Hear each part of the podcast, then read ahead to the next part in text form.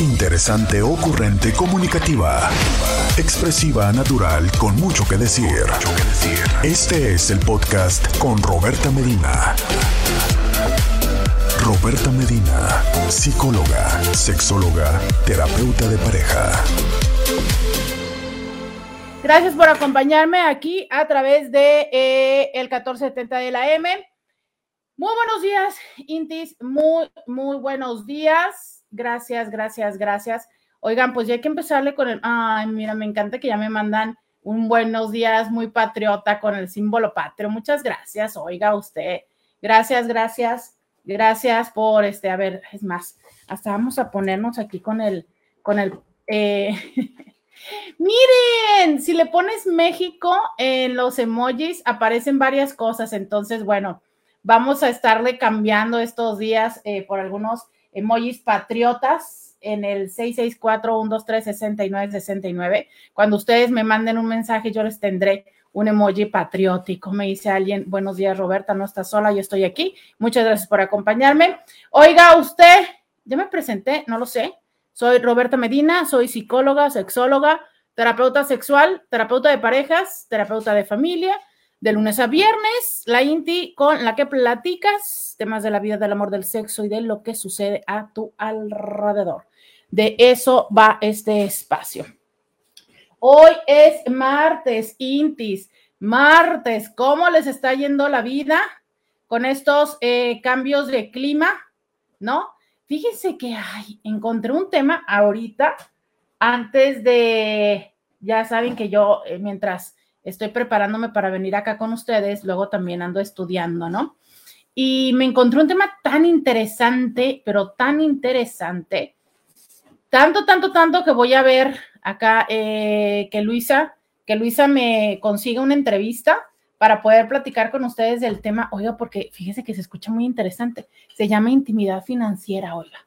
Me encantó, me encantó el término, entonces eh, vamos, a, vamos a ver si se puede tener una entrevista con una de las personas creadoras de este concepto. Y por lo pronto le cuento que vamos a tener una entrevista esta semana de otro de los temas que eh, les dije que sí o sí teníamos que hablar en esta semana, que es sobre el tema del suicidio. Entonces, pues ahí estamos, Intis, eh, preparando, preparando temas e información que sea importantes para ustedes. Por eso me encanta si ustedes me escriben y me dicen, ¿sabes qué? Este tema, ¿sabes qué? Tengo este problema, ah, pasó esto en mi relación, eh, no sé qué voy a hacer con esto. Muchas gracias. Si tú me escribes y me dices, gracias, ¿sabes?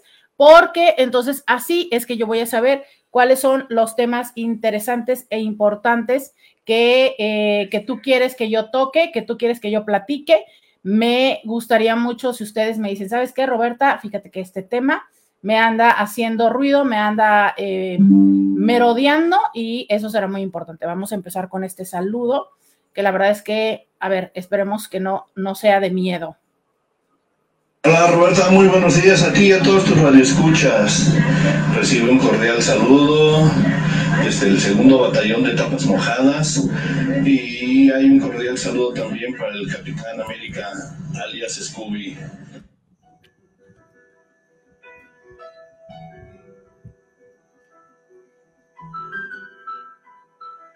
Capitán América. ¿Qué América? Por, por América, el grupo, eh, el equipo de fútbol, o, o de dónde, oiga, o sea, como en qué, Capitán América, o sea, de dónde, oiga de América de antes de Cristóbal Colón, o sea, ¿de qué? ¿De qué habla? No, no puedo, no, no, no, no, ¿qué es eso? Ay, Martas, como se dan cuenta, los tapas mojadas tienen ganas el día. Las Martas tienen, tienen rato que te abandonaron. ¡Sas, Martas! Ahí les hablan. Martas. Tienen como dos meses que no te mandan nada. Lo que pasa es que, es que ellas no tienen la necesidad de proclamarse de esa forma como los tapas mojadas, ¿sabes? Esto es como en el mundo animal, ¿no? Los tapas mojadas eh, son así como los, los gorilas chimpancés que necesitan así golpearse en el pecho, ay, me dolió, que necesitan golpearse en el pecho y decir, yo, nosotros, tapas. No, no, las martas somos discretas, prudentes, glamurosas, ¿sabes? Sutiles. O sea, ¿qué es eso? No, no, no, no, no, no. Siguen solteras.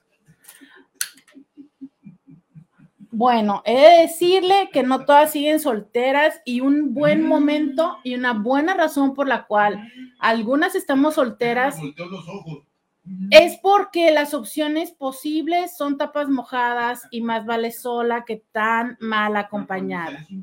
Deje. No hay. Siempre hay un voto para un. ¿Qué es portento? ¿Qué es portento? No sé, es un portento de mujer. Ah, es que no conoces el término, perdón. Cuando eres una persona muy especial, eh, muy. que sí tienes varios atributos culturales, pues no debe haber ningún, ningún problema para conseguir pareja, porque siempre habrá un roto, un roto para cosas. Oye, por cierto, el tema que dices de eh, intimidad financiera lo acabo de ver en Canal 11, creo que lo van a tocar el tema, intimidad financiera, lo que, lo que las parejas hablan en cuanto a la economía. Canal 11. Muchas gracias. Oigan, dicen por acá, eh, mentira, yo soy Marta y estoy casada. Oigan, eh, el, el comentario que acaba de hacer Scooby, digo, a reserva de que para, para muchas lo podemos vivir como, como ofensivo y, y quitándole eso, yo eh, pregunto lo siguiente, ¿de verdad, de verdad, siempre, a ver, es que dijo, dijo diferentes cosas que pudieran varios ponerse en- como tema, ¿no?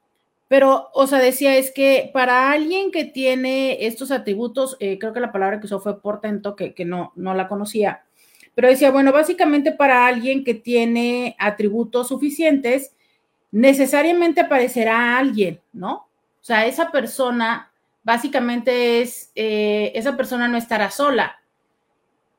Por consiguiente, y si la lógica que nos enseñaron por allá en los tiempos de la primaria eh, todavía aplica, ¿no? La lógica, me acuerdo que era de un filósofo, pero no me acuerdo de quién. Por ende, entonces, las que estamos solteras significa que carecemos de atributos, ¿no? Entonces, yo quiero decir es, esto, esto de verdad aplica, o sea, es, es, es algo, es una forma de pensar para las personas, para un buen número de personas. Eh, ayer justo recibimos el comentario de un Inti que tenía como una postura muy particular y que bueno, yo entiendo y acepto que cada uno como individuo podamos tener estas posturas, ¿no? Perfecto, válido, total y absolutamente válido. Lo que me parece un poco, eh, o lo que yo vendría a preguntar hoy es, las personas, o sea, ustedes han escuchado varias personas a su alrededor, ¿ustedes piensan esto? O sea, ¿ustedes piensan realmente que hoy por hoy todavía aplica esta idea de si tú eres una persona, eh, si tú tienes los suficientes atributos eh, físicos y pues me imagino emocionales y económicos, por ende tienes una relación? Y si no tienes una relación, ¿significa que careces de todo esto? Hoy que es martes, que hablamos de temas de soltería, vamos a poner esto sobre la mesa. ¿Sigue siendo vigente esta idea? De igual forma, esta, esta otra frase que también nos compartió que decía, ¿no? Es que siempre hay un roto para un descosido. Fíjate, esta, esta toda construcción que nos fueron vendiendo de eh, la media naranja, ¿no? Como vamos por la vida y tú tienes que encontrar tu otra media naranja, esta otra persona que te complete para poder eh, llegar o empezar a ser feliz, ¿no? Y posteriormente se viene todo este boom de, psicología, de, de, motivación, de autoayuda, de todo esto, ¿no? Y entonces, este, pues ya empiezan con esta historia de que no, de que en teoría eh, tenemos que ser personas autosuficientes antes de, eh, de estar, ¿no? Con una persona, ¿sabes? Pero entonces, la pregunta es, ¿pasa o no pasa esto? O sea, sigue siendo un tema, ¿sabes? Hace poco escuchaba a alguien, eh, no sé, no, de verdad no me acuerdo, pero probablemente habrá sido en alguna red social, e, esta tan popular filosofía que está hoy en día, que es, pues es que consigues para lo que te alcanzó o consigues algo similar a lo que tú eres, ¿sabes? De manera tal en que si tú estás con una persona, esta persona en teoría tendría atributos más o menos similares a ti, ¿no? Por eso se entiende esta frase de nunca falta un roto para un descosido. Esto es, pues como los dos estamos este, del otro lado de, la, de la situación bienaventurada, ¿verdad? Pues entonces ahí nos, nos, nos sumamos y nos consolamos. ¿Ustedes todavía creen que esto es lo suficientemente válido? Oiga, 664-123-6969, cuénteme. Roberta. Usted, ahí voy, Scooby. La pareja que usted tiene es más o menos como usted. La pareja que usted tiene eh, tiene más atributos que usted. ¿Usted todavía cree que conseguir pareja es acerca de tener atributos o es acerca de hacer buenas decisiones y elecciones? Dígame, señor Scooby, ¿qué es lo que usted quiere decir? Me está dando risa porque, una vez más, gracias a nuestro camarada, nuestro compatriota, nuestro miembro de la logia, el señor Raimundo. Una vez más, los tapas mojadas. Tenemos más temas, Roberta, ¿eh? Una vez más, aportamos lo mejor para tu programa. Tenemos más temas. Cuando quieras temas, más dinos. Tenemos más temas. Podemos ayudarte. No es para nosotros ningún, este, nos robando temas. No, no. Te podemos dar más temas. Podemos ayudar. Podemos colaborar. Gracias, Raimundo, por hacer de este espacio eso, un buen programa. Muchas gracias, Raimundo. Pero además yo pienso que también deberías agregar algo. Cuando la mujer o el hombre dice que tiene todos los atributos, porque ese fue el nacimiento de mi respuesta, tú decías que ustedes que son tan glamurosas, ustedes que son tan propias, ustedes que son tan, pues eso, con tantos atributos, pues ¿por qué siguen solas? Me parece un excelente planteamiento el, el hecho de poner entre en la mesa ya este tema de a pesar de todos esos atributos, piensen, hombres, piensen, mujeres, ¿por qué si soy tan bueno? ¿Por qué si soy tan buena mujer? Si ya me casé, sigo sola después de divorciarme. ¿O por qué sigo sola si soy tan buena? Soy trabajadora, estudié, me preparé, soy independiente. Hombres, piensen por qué siguen solos. Y ya después que Roberta nos dé otro de sus test, a ver cuántos puntos sacamos, ¿no? Pues yo solo quiero decir que porque afortunadamente voy a terapia, no voy a tomar este tema como personal, pero bueno, ayudemos a que Scooby despeje su duda, ¿verdad? A ver, vamos, vamos a responderle esa pregunta a Scooby y a todos los tapas mojadas. Que básicamente eh, lo que Scooby quiere decir ¿Qué te es. parece después de una pausa? No, no, es que tengo que dejar la pregunta para aprovechar los minutos y que nos empiecen a escribir. Esto ya se está poniendo bueno. Básicamente, básicamente la pregunta de Scooby es, ¿por qué si soy tan buen partido, sigo sin pareja? Vamos a la pausa y volvemos. Podcast de Roberta Medina. Ya regresamos, 664-123-6969. Ese es el teléfono, dice alguien. Qué mal se escucha que se esté riendo su compañero, parece que se burla de usted. Pues, este, un poco sí, señor Estela, pero ¿qué le hacemos de la vida, verdad? Eh, acuérdese que el heteropatriarcado y el machismo todavía está presente y eso es una buena, ese es una, un buen recordatorio. Dile a tus indios, o mejor dicho, les decimos a nuestros radioescuchas que no tomen nada personal. Este, yo me estoy riendo por lo que se está diciendo en el programa. De repente, este, bajo la comunicación interna, amigos, amigas, ustedes no tienen por qué saberlo. Roberta y yo tenemos comunicación que no sale al aire.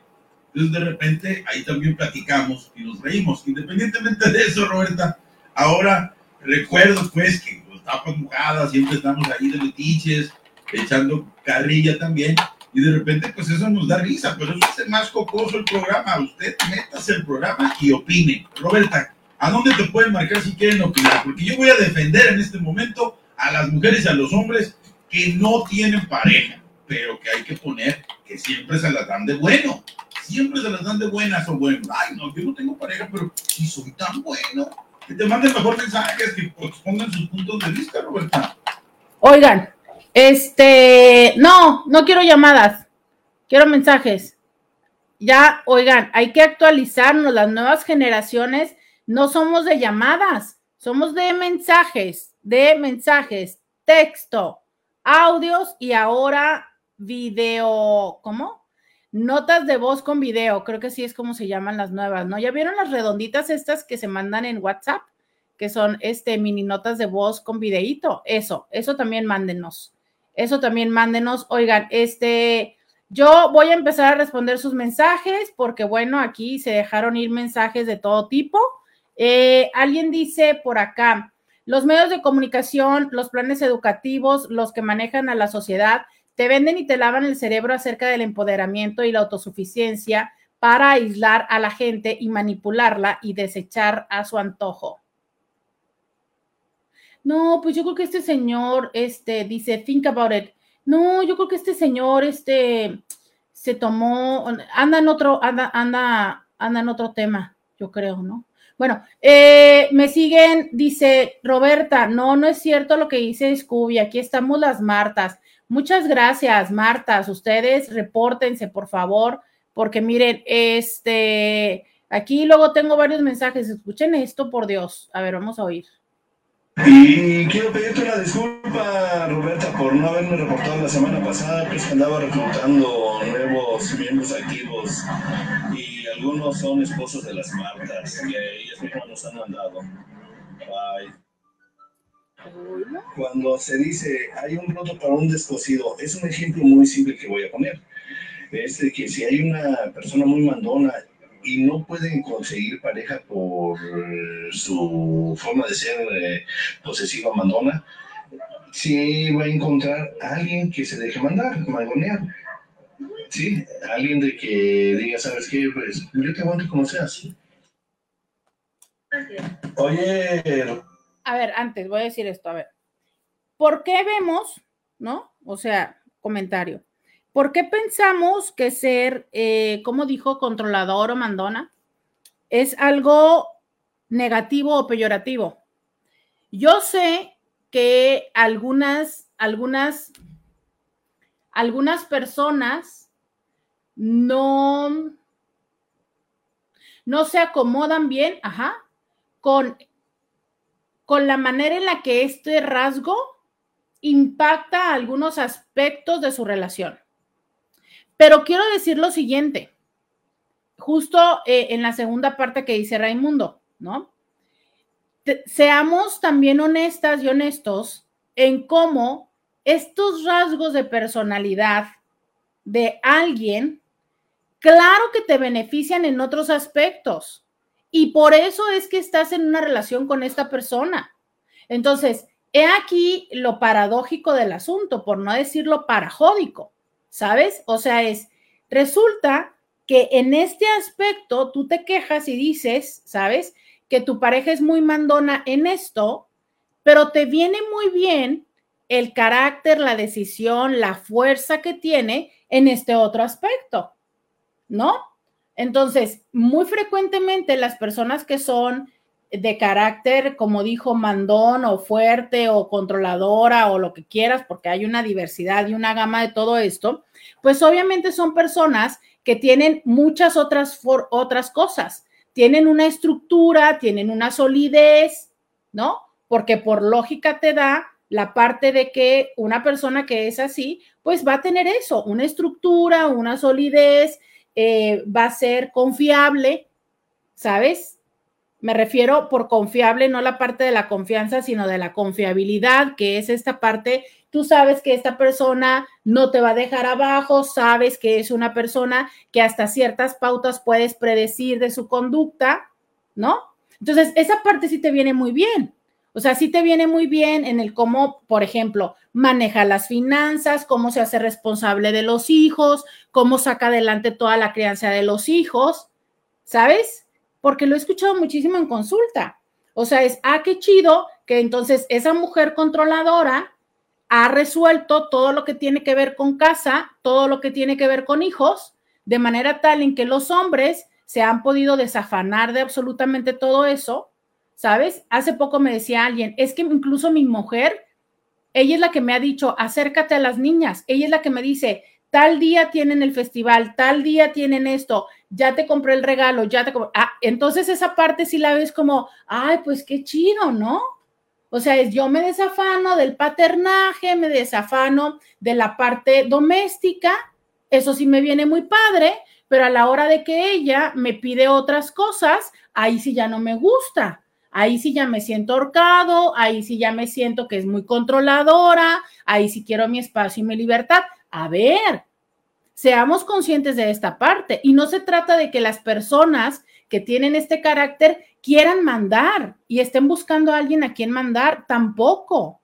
Recordemos que las personas que tienen esta estructura de personalidad también ha tenido que ver con que han tenido que salir adelante desde muy pequeñas y muy pequeños. Usualmente son personas que han tenido que tomar eh, las riendas, ¿sabes? Incluso de familia, de estos hijos o estos niños que han tenido que estar al mando y al cuidado de los otros. Entonces, realmente, y aquí está la parte muy interesante, ¿sabes?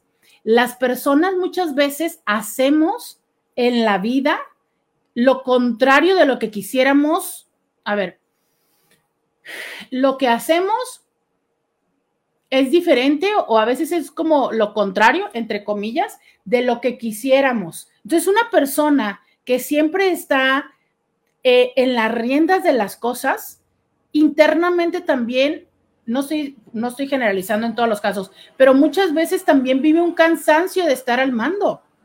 Vive un cansancio de tener quien, de tener quien ser que tome las decisiones y de no tener con quién compartir esta responsabilidad. Quisiera también sentir apoyo y respaldo. Y muchas veces es justo la carencia de tener a alguien en quien respaldarse lo que hace que confirme la idea de que si no lo hago yo, nadie lo hace y tener que hacerlo. Claro, pero nosotros como hijos o como pareja decimos, no, es que está bien loca. O sea, a fin de cuentas, nada le gusta y lo tiene que hacer ella porque tal. Sí, ¿y por qué no nos damos cuenta que también nosotros del otro lado no estamos haciendo las cosas? Que ya llegamos a un momento donde nos sentamos en la comodidad de decir, pues, ¿para qué me esfuerzo? si nada más paso un rato, me hago loca o loco y ella va a terminar haciéndolo. Y ella o él, porque no nada más estamos hablando de las mujeres que son controladoras, también hay hombres que son muy controladores, pero que internamente también quisieran poder compartir, descansar esa responsabilidad. Entonces, no nos pongamos, de verdad, es, no, no nos pongamos en la parte, y esto en general, ¿no? No nada más en este último comentario de Raimundo, es, no nos pongamos en esa parte, o sea, es realmente la persona que es controladora está rota, realmente la persona que es em, tan sumisa que lo que busca es alguien que tome control de toda su vida, está rota, ¿no? O sea, es a veces cuando podemos entender desde dónde surgen estas pautas de comportamiento y por qué somos así, me parece que podemos ser mucho más empáticos, ¿sabes? Y no nada más empáticos para con la otra persona, sino también entender por qué estamos en esa dinámica. ¿Por qué estoy en una dinámica cuando yo siempre les he dicho esto, ¿no? Que me dicen, es que mi vieja es bien tóxica. A ver, papá, pues quien está con tu vieja eres tú quien decide tener una relación de noviazgo, de concubinato y de matrimonio con la tóxica eres tú. ¿Cuál es tu toxicidad? ¿No? O sea, es, ¿qué, qué, hace una persona que decide seguir con alguien quien a todas luces le parece que es tóxica o tóxico? Porque, a ver, si entonces tú estuvieras tan sano o tan sana, pues ya hubieras dado dos pasos a la derecha o, o ya te hubieras enfilado, ¿no? Entonces, justo de esto va, es entendamos cómo es que las pautas, hay quienes dicen las personalidades, hay quienes les decimos las pautas, hay quienes les dicen las carencias, ¿no? Ay, y andan buscando a alguien aquí por el barrio y ya Las aristas. Las aristas, los traumas, ¿no? Claro, claro, mi trauma mi trauma se, pega, es, algo maravilloso, ¿sabes? Mi gran temor al abandono se pega y, erróneamente escojo a alguien evasivo, claro. Y entonces esta persona evasiva que no, que no está, que no está presente, que está, pero no está, lo que precisamente hace es destapar toda esta parte, claro. Y entonces podríamos decir, pero ¿por qué haces eso? Qué dañino, qué nocivo, ¿no? Cuando logramos entender la parte más eh, profunda del cómo funcionamos los seres humanos, de verdad que encontramos cosas tan maravillosas, pero sobre todo cosas que, que nos generan o tendrían que generarnos una parte como de, si fuéramos más compasivos, esto es lo que quiero decir, ¿sabes? Si fuéramos más compasivos con nosotros mismos y con las otras personas, podríamos ver todas esas cosas detrás. Lo que sucede es que nos viene muy bien decir, ¿no? Che vieja loca, está bien, es bien controladora, eh, fulano de tal es bien gritón, es que fulano de tal es bien, bien flojo, ¿no? A ver, claro, pues entendamos como por qué estamos así, pero sobre todo porque estamos juntos. Como por ejemplo, ¿no? Pues yo tengo que ir a la pausa y a ver, esperemos que estos helicópteros que a alguien andan buscando por la zona lo encuentren pronto. Ya volvemos. Podcast de Roberta Medina. Dice alguien, eh, Roberta, no pudiste haberlo explicado mejor. Muchas gracias. Siempre se puede mejorar. Dice alguien por acá, no, Roberta, para nada. Yo me casé a los 36 y que seas soltero no significa que seas carente de algo, sino que simplemente no ha llegado a la persona adecuada a nuestra vida. Este, fíjate que sí, ahorita eh, con lo que se suscitó de esto que decía esta otra persona, ¿no? Que si los controladores y todo eso, mm, sí creo, de verdad, sí lo creo, que sería muy padre que las personas estuviéramos en un proceso de, de descubrimiento, entiéndase de terapia, y que pudiéramos identificar cuáles son esos retos Creo que ya lo hemos hablado mucho, que tiene que ver que si con huellas de la infancia, que si con cosas que hicieron o que dejaron de hacer nuestros papás, ¿sabes? O sea, eh, todo esto, vale, que lo hemos dicho, lo hemos hablado, sabemos un poco de qué va todo esto, ¿no? Sin embargo, em, creo que, aunque ya, fíjate, yo encuentro que ahora en las nuevas generaciones, son personas que incluso ya hablan acerca de esta parte del crecimiento y demás, porque creo que son personas que desde muy pequeños pues estuvieron en terapia, ¿no? Porque sus, sus papás los empezaron a llevar a terapia pequeños y entonces fueron como que integrando un poco más la idea de ir a terapia. Em, pero creo que la mayoría de las personas, pues no, ¿sabes? Que la mayoría de las personas todavía no van a, a psicoterapia como de una forma constante, consistente o simplemente por exploración, creo que muchas personas todavía siguen considerando la psicoterapia como un tema que sucede cuando algo está mal o cuando hay una emergencia o cuando se toca el espacio donde no puedo hacerlo solo o sola o no entiendo cómo hacerlo, ¿sabes? O sea, vale, que te quisiera decir que, a lo mejor solo cuando ya estamos en una situación de, de crisis o de, o de una como situación desagradable, ¿no? Entonces, yo sí creo que la manera en la que somos conscientes cuáles son estos aspectos pendientes, por así llamarlos, de nuestra personalidad, pudiéramos tener una mayor conciencia en el cómo elegimos pareja. O sea, sí quiero puntualizar esto. Claro, claro que la elección de pareja no es tan aleatorio como lo pensamos. O sea, hay estudios que nos hablan acerca de cómo la elección de pareja tiene que ver con una compatibilidad genética, ¿no?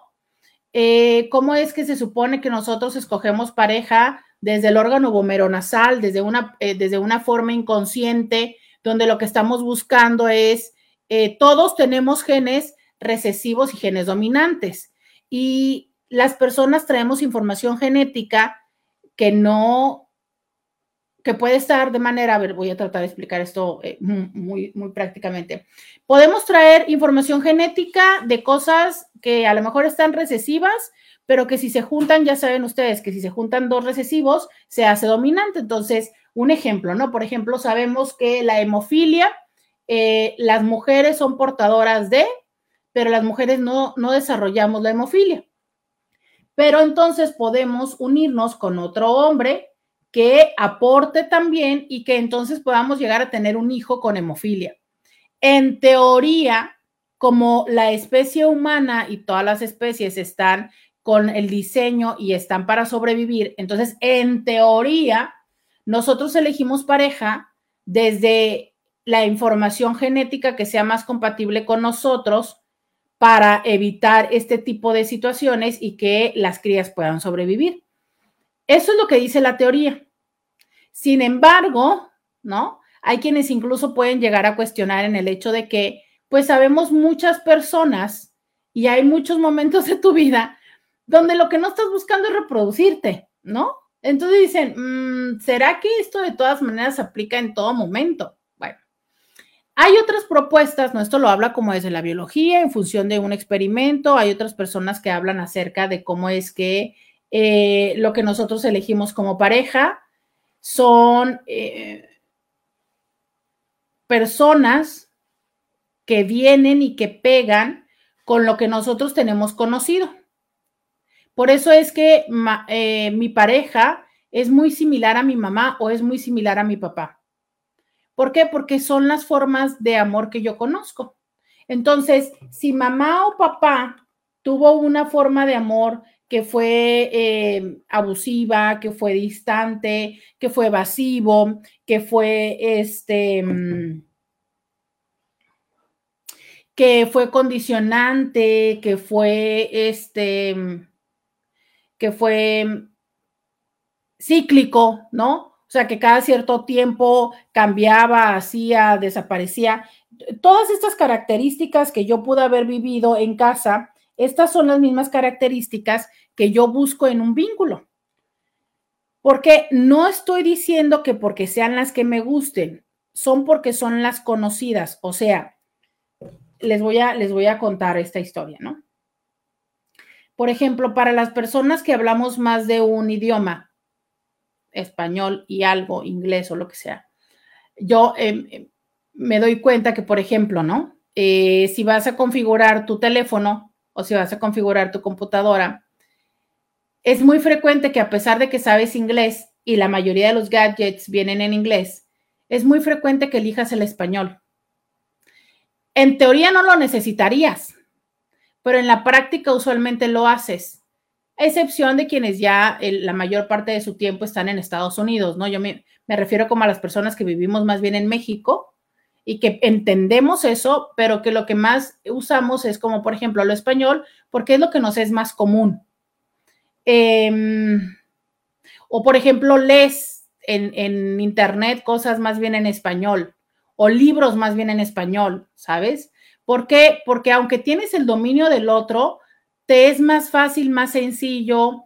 Habrá quienes escuchen mejor música en español o veas las películas y decidas en vez de ponerle eh, el subtítulo con, los, con las letras, eh, decidas que mejor esté doblado. Ah, lo que quiero darles ejemplos es donde podrías tener las dos opciones o a lo mejor si vas a comprar carro automático o estándar, sabes manejar el estándar, pero prefieres el automático por comodidad ¿sabes? Eh, algo así quiero eh, ponerles el ejemplo. Entonces, no es que sea lo más chido, es que es lo que conoces, o sea, es el idioma que conoces, ¿sabes? Entonces, por ejemplo, tener una relación sana, equilibrada, si yo viví una forma de apego donde mi papá se iba y, y estaba, casi no estaba, o nos violentaba, o mm, yo veía en mis papás que era como que de repente estaban bien, pero luego de repente mi papá se iba y tenía una fulana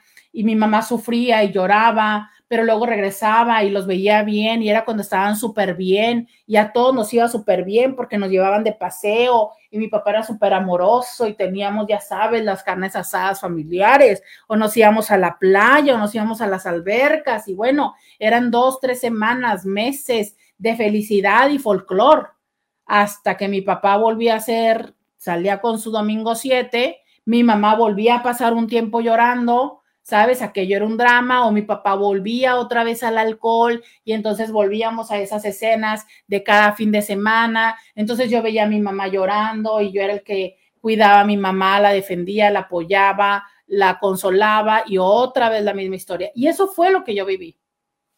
Entonces, cuando yo tengo una relación adulto, pues a lo mejor mi pareja, ¿no? Ahora, por ejemplo, como hombre, si yo soy el, el, el mayor de la familia, a lo mejor mi pareja mujer no se alcoholiza, pero sale con otros hombres, este, me, genera muchos celos, es este, intencionalmente, ¿no? O sea, hace cosas para que yo me ponga celoso, em, como verse con sus exes o como tal o cual cosa. Y entonces yo empiezo a vivir esos mismos patrones que yo, yo tenía y reconozco esta parte de lo del drama, de lo de la intensidad, de lo de la sensación y demás. Y entonces yo eso sí lo conozco.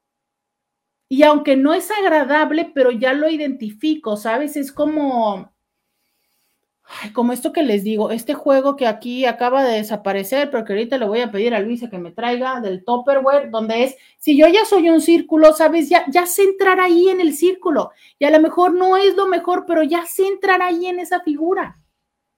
Y eso es lo que yo voy a tener en una relación de pareja. Entonces, cuando mi pareja empiece a hacer eso, me va a molestar, me va a enojar, voy a sufrir, pero ahí voy a entrarle.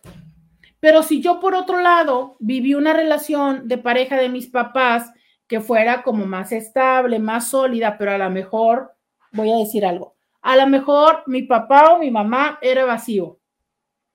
Era una persona eh, extremadamente seca, eh, muy exigente, muy rígida, pero nunca era de apapacharte, decirte, no, qué bárbaro, cómo te quiero, qué especial eres y demás. Entonces, yo voy a aprender como la parte a lo mejor de la solidez y de mantenerme ahí, pero no la expresividad.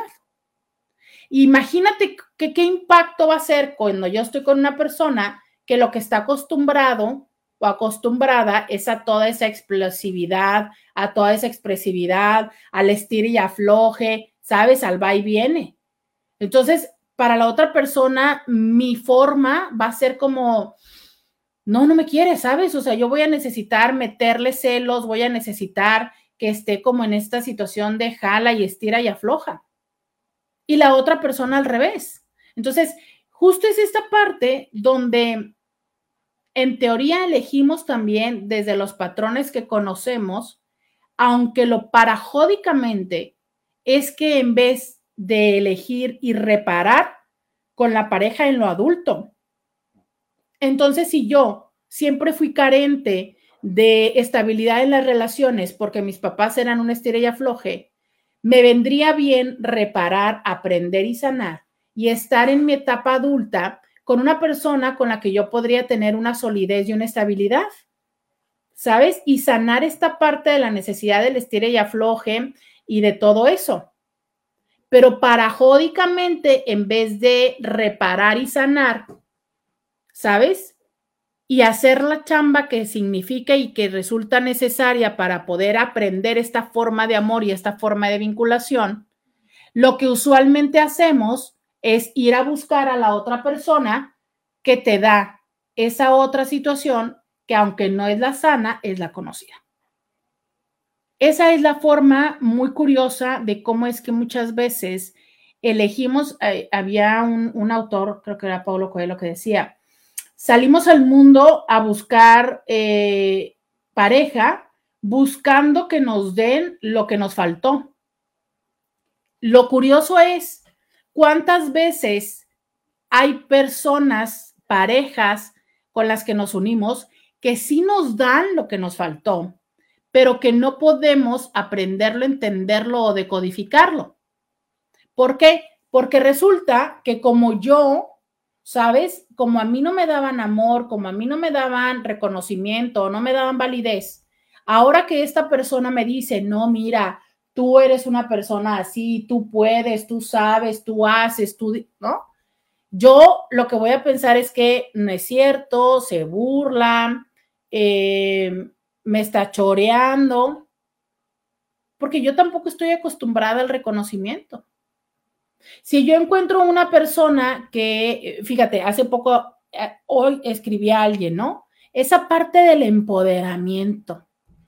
Entonces, si yo encuentro una persona que lo que está haciéndome es em, dándome una situación justo, ¿no? De, de, solidez o de estabilidad, yo voy a decir, no, no me quiere, porque no me cela.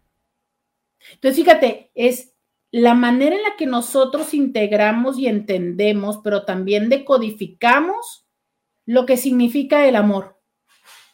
Aquí viene esta pregunta, porque ya me tengo que ir a la pausa, que es, ¿tú estás consciente de cómo es tu mapa del amor? O sea, tú sabes qué es lo que tú interpretas como amor y sabes si eso es algo sano o es quizá justo de lo que más te perjudica. Vamos a la pausa y volvemos. Yo conozco el mapa del amor. Órale, sabrosa. Ya está, sabrosa. Ay, no, quiero llorar. Órale, Vámonos, vámonos, vámonos. Podcast de Roberta Medina. Oigan, ya regresamos 664-123-6969. Y bueno, estaba yo aquí en una respuesta filosófica, pero eh, voy a llegar por acá. Dice, las dos cosas o un poco de las dos cosas. Ah, bueno, a ver, espérenme. Entonces regreso en lo donde yo me empecé a meter en el pensamiento de hace rato. O sea, a ver, es, sí creo y sí está eh, esta parte de el cómo es que eh, conforme vamos avanzando en el proceso de conocimiento, identificarnos, ¿no? Sí somos más conscientes de lo que necesitamos y de lo que no o de lo que nos viene bien y de lo que nos viene mal, ¿no? Y entonces, en esa forma, es que luego muchas personas dicen, es que te volviste más exigente. Hay quienes atribuyen esa exigencia a la edad, ¿no? Dicen, no, bueno, es que ya pasando los 30 te vuelves súper exigente. Hay quienes atribuyen esa exigencia a lo que luego yo le llamo las vueltas, ¿no? O sea, es ya, después de la primera vuelta, ya tuviste una primera vuelta, para la segunda te vuelves más exigente, para la tercera te vuelves más, ¿no? yo no creo que tenga que ver necesariamente con cuántos pisos has subido o cuántas décadas llevas o cuántas vueltas vas. Yo creo que es un proceso de tener claro quiénes somos, qué queremos y por ende qué necesitamos o qué buscamos, ¿sabes?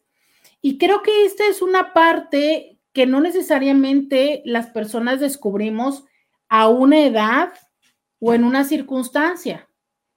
A veces podemos haber pasado por 50 parejas y no darnos cuenta y seguir repitiendo y seguir eligiendo como yo les decía, ¿no? O sea, resulta que yo sigo eligiendo personas ausentes Solo que en un principio eran personas que no vivían en la ciudad, en otro momento este, fueron personas casadas, en otro momento fueron eh, personas con alguna adicción, en otro momento, y, y pasé por varias adicciones, ¿no? Pasé por el alcohol, pasé por, este, ahorita estoy muy feliz porque tengo una pareja que es trabajólica, ¿no? Bueno, te cuento que es la misma cosa porque resulta que a fin de cuentas no está para ti. Y entonces, si tú revisas tu historia, así hayas tenido 20 parejas, 30, 40 o hayas tenido dos o cinco, resulta que sigues en el mismo patrón, eligiendo personas que no están disponibles para ti, que al final tienes la sensación de que pues no estás, o no están. Entonces, no es acerca de cuántas parejas has pasado, no es acerca de si a los 50, sabes, con tu pastel, el día que apagas la vela, entiendes la vida, o a los 40, no, no, es acerca de qué tan conscientes somos, qué tanto nos damos cuenta cómo nos vamos sintiendo y nos vamos desarrollando en, las, en los vínculos. Y una vez más, hablo de vínculos, no necesariamente solo la pareja ¿Sabes? Nosotros tenemos la capacidad de vincularnos con nuestros padres, nuestros hermanos, eh, las personas con las que más convivimos, eh, en el trabajo, las amistades. Entonces, ¿cómo vives tus vínculos? ¿Con qué personas te vinculas? Y eso es lo que va dándote una más claridad. Entonces, hay momentos, y sí, es cierto, ¿no? Hay momentos en los que las personas dicen, ¿sabes qué? En este momento no me alcanza porque me quiero dedicar, por ejemplo, a mi trabajo, este, estoy tratando de llegar a un puesto directivo, abrir no sé cuántas eh, sucursales, hacer esto y lo otro. Y entonces en este momento soy consciente que la verdad, una pareja, híjole, no tengo el tiempo para dárselo. No, y deja tú no nada más el tiempo. Tener una pareja también cuesta dinero y cuesta atención. Entonces, claro que hay personas que dicen, en este momento, gracias joven, pero, pero a la vuelta, ¿no? Dicen, bueno, y para estar así, pues la verdad, con, tener a, a, alguien con quien de repente yo pueda tener momentos chidos, con eso me da. Hay personas que dicen, no, en este momento yo lo que quiero es construir una relación. Y entonces, en vez de andar haciendo, eh, ¿qué te gusta? Sucursales, ¿no? Le voy a dedicar más tiempo al estar con alguien. Pero hay veces en que ya entendí, yo quiero una persona que sí quiere estar conmigo, no quiero una persona que tenga esto o lo otro. Entonces, realmente, y aquí es donde empiezo a, retomar la pregunta de la primera pausa. Realmente entonces es que si yo tengo tantos atributos, tendría que tener a alguien y si no tengo a alguien es porque no los tengo. No, de verdad que hay personas que tienen mucho conocimiento de sí mismas, hay personas que han trabajado mucho en lo profesional, en el éxito, hay personas que han trabajado mucho en lo físico y aún así no tienen pareja. Estaba leyendo ayer un tema de, de una investigación que hicieron acerca de quiénes eran las personas que, eh, que tenían mejor calidad de vida. En el caso de los hombres, fíjense, quienes tenían una mejor calidad de vida eran los hombres que vivían en matrimonio. Eran los que vivían más, eran más productivos económicamente y tenían una mejor calidad de vida.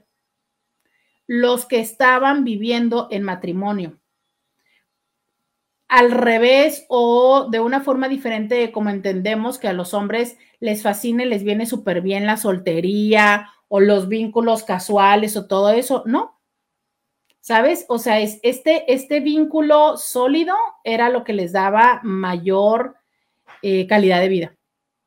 Y en el caso de las mujeres, las mujeres que vivían en matrimonio eran las que tenían una, la no mejor calidad de vida. Las que tenían mejor calidad de vida eran las mujeres que tenían un desarrollo económico y una edad este, avanzada, o sea, no eran las mujeres jóvenes, más jóvenes, eran las mujeres entre sus 40 y 50, pero sobre todo las mujeres solteras. Y fíjate qué curioso, porque ese grupo de personas son a las que más les hemos castigado socialmente. Son a las que les hemos llamado solteronas, son a las que muchos años les llamaban quedadas por décadas, ¿no? Digo, ahorita se está como un poco relajando la cosa y creo que ya no nos llaman tanto solteronas, pero claro que mucho tiempo nos llamaron solteronas y claro que todavía hay personas que nos dicen así como de, uy, ¿no? Pues sí, te irá muy bien, pero, pero, ¿sabes? Aparece el pero después de eso. Y fíjate, el estudio revela que son las personas que tienen la mejor calidad de vida. Entonces, ¿realmente tiene que ver con que si no estás con alguien es porque no vale la pena? Yo creo que no. A veces es porque tienes la suficiente claridad para tomar mejores decisiones en la vida. Vamos a la pausa y volvemos. Podcast de Roberta Medina. Bienvenida, bienvenido a la segunda hora de Diario con Roberta. Bienvenida, bienvenido. Diario con Roberta, te saluda Roberta Medina. Soy psicóloga, sexóloga, terapeuta sexual, terapeuta de parejas, terapeuta de familia, de lunes a viernes. La INTI con la que platicas temas de la vida, del amor, del sexo, de lo que sucede a tu alrededor. Muchas gracias. Gracias por estar aquí sintonizando el 1470 de la M, la radio que te escucha. Gracias por em, estar sintonizando eh, Instagram, Facebook, Instagram, Facebook, YouTube y todos esos espacios donde eh, pues estamos aquí para que tú puedas acompañarme y participar de los temas que hoy platicamos. Oigan, pues hoy es martes de solteros y un poco estamos platicando de esto, ¿no? O sea, es de si verdaderamente eh, las personas que están o estamos solteras es porque eh, no tenemos los atributos necesarios para ser elegidos, que esta es una cosa muy interesante, ¿sabes? Bueno, ahorita sigo con esa idea. Eh, porque no tenemos los atributos necesarios o y por qué es que entonces esta historia de el nunca falta un roto para un descosido no nos ha funcionado a algunos. Eso es eh, con lo que se empezó el programa del día de hoy. Entonces, ¿ustedes qué opinan? 664-123-6969. Cuéntenos, díganos eh, su opinión. Cuéntenos 664-123-6969. Roberta, yo sí entendí el primer mensaje que es del Señor Ajá, ¿sí? Que decía más o menos así, a lo que recuerdo que el empoderamiento y la difusión en los medios de comunicación son una cortina de humo y que han modificado algunas situaciones, ¿no? Quiero entender qué se refiere a que en los últimos 10 años, es lo que creo, tendríamos que volverlo a escuchar. Creo que en los últimos 10 años efectivamente se ha trabajado en liberar o aumentar la credibilidad de las mujeres por ese empobrecimiento del hombre en reconocerla, en no eh, dejarla que llegue sobre todo a esos aparatos gubernamentales y tomar la silla o los principales lugares, como a diferencia de 10 años, ahora se da. Se refiere a eso el Señor, que los medios de comunicación, manipulan, mueven. Ahora, el medio en sí no lo puede manipular. Los trabajadores, pues tampoco, tanto radio o televisión como por redes sociales, no, no lo pueden manipular. Realmente, el que da su punto de vista puede tomar una línea, ya sea porque el patrón le dice, ¿sabes qué? Vete por aquí y vete por aquí, tanto en radio o televisión, porque hay instituciones privadas y públicas y también de gobierno. Entonces, pues vamos a encontrar ahí un universo de opiniones que siendo objetivos deberían ser o decirse en estos medios de tele y radio, pues una, una, opinión abierta y que cada quien tomara lo que le corresponde o lo que cree que es esta situación. Pero ese empoderamiento, hablando de hacia las características de un hombre o una mujer, de poder sobresalir pese a cualquier, a cualquier condición de género, creo que es a lo que se debe, pero yo sí no, no estoy de acuerdo en que sea porque el medio de comunicación lo manipula. Creo que todo el tiempo la mujer ha tenido ese espacio, pero que ahora pues se viene otro movimiento, ¿no? Encaminado por los feministas o las feministas, pero que siempre se ha dado el empoderamiento y podemos verlo fácilmente. Mujeres que en el medio artístico han destacado y que no necesitaron ni que les reconocieran, ni que les reconocieran, lo dije bien, que eran y que tenían talento y llegar a lugares donde únicamente hombres se movían. Lo consiguieron y, siguen triunfando. Eh, un ejemplo de eso también es mi madre, lo sigue siendo, mi mamá, la señora Amelia Uribe de la Torre, es una persona de 1953 y también no fue nada fácil su carrera y su espacio en su vida, pero destacó y sobresalió y pudo educar a sus tres hijos y los tres hijos con carrera. Entonces, así hay muchas mujeres en México y en cada estado de la República.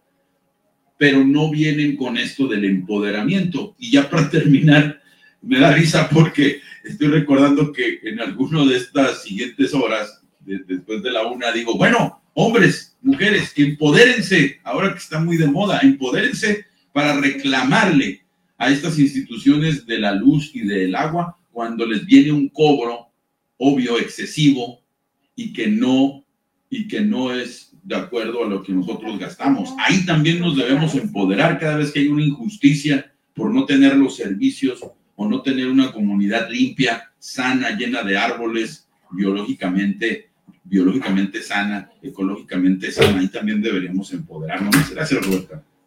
Eh, sí, definitivamente creo que este hay tema todavía pendiente, ¿no? Y, Justo hace poquito me preguntó alguien si de la, de la marcha del 8 de marzo, que ya saben que para mí de alguna manera fue eh, impactante, ¿no? Eh, eh, el haber ido a este año a esa marcha. Entonces, creo que hay todavía mucho, mucho, mucho, mucho espacio por recorrer, claro, lo creo. También creo, agradezco y honro a muchísimas mujeres y hombres y personas homosexuales eh, que han avanzado, que han dejado incluso su vida eh, en, la lucha del reconocimiento de los espacios. También creo que en función de lo que vivieron personas eh, en otros años, estamos en, en un espacio privilegiado, lo creo firmemente, ¿no? Y creo que este espacio de Diario con Roberta es una muestra de ello. Eh, el programa en el 2023 está cumpliendo.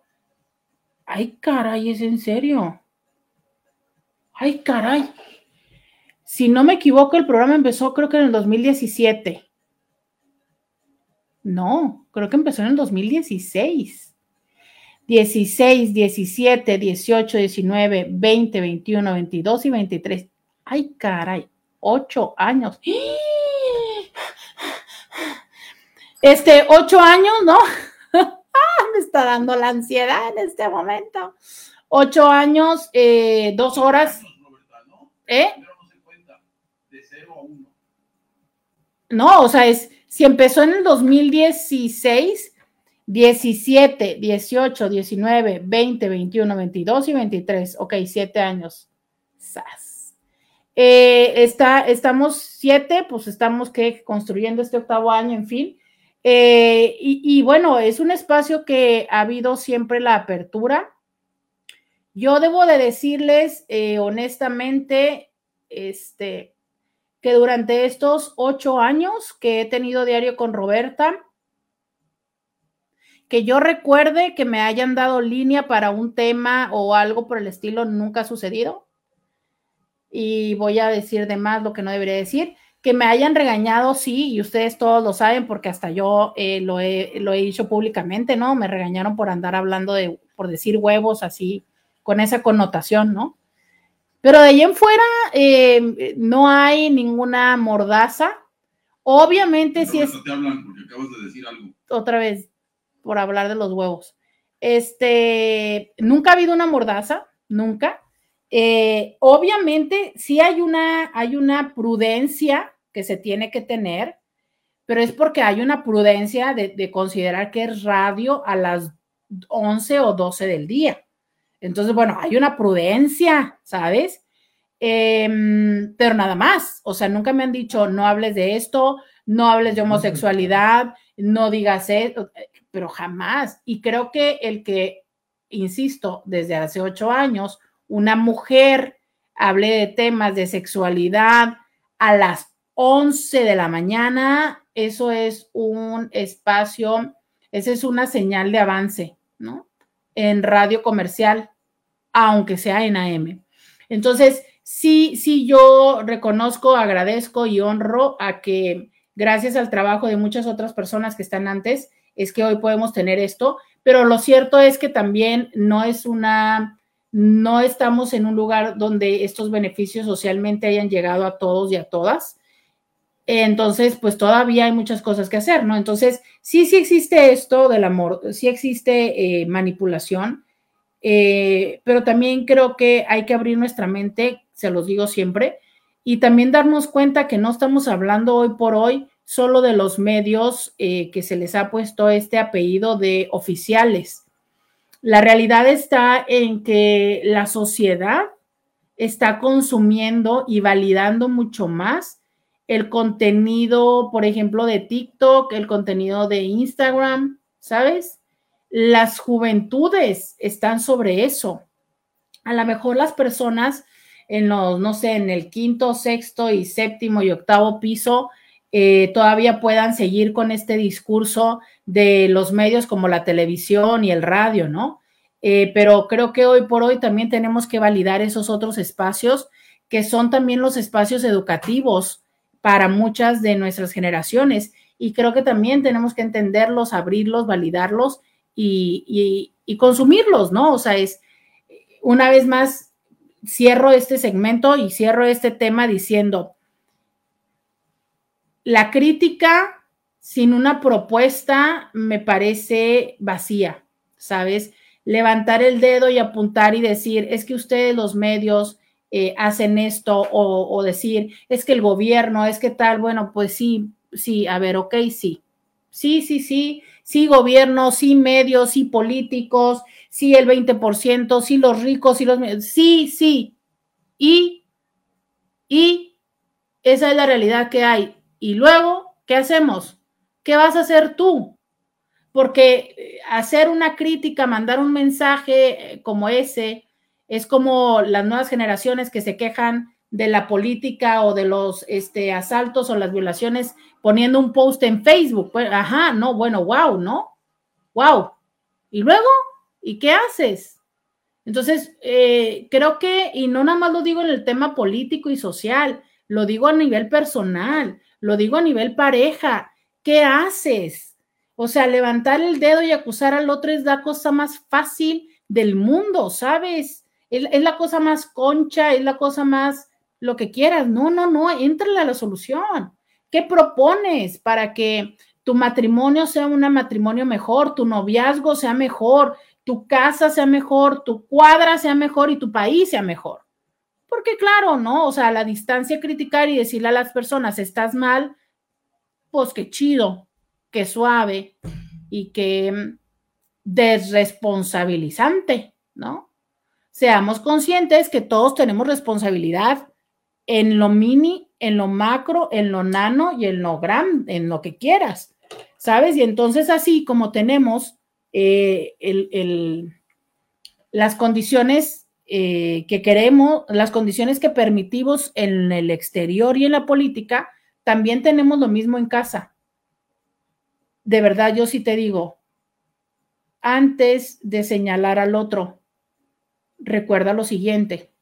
Cuando tú apuntas hacia adelante señalando a alguien, hay tres dedos que te señalan a ti.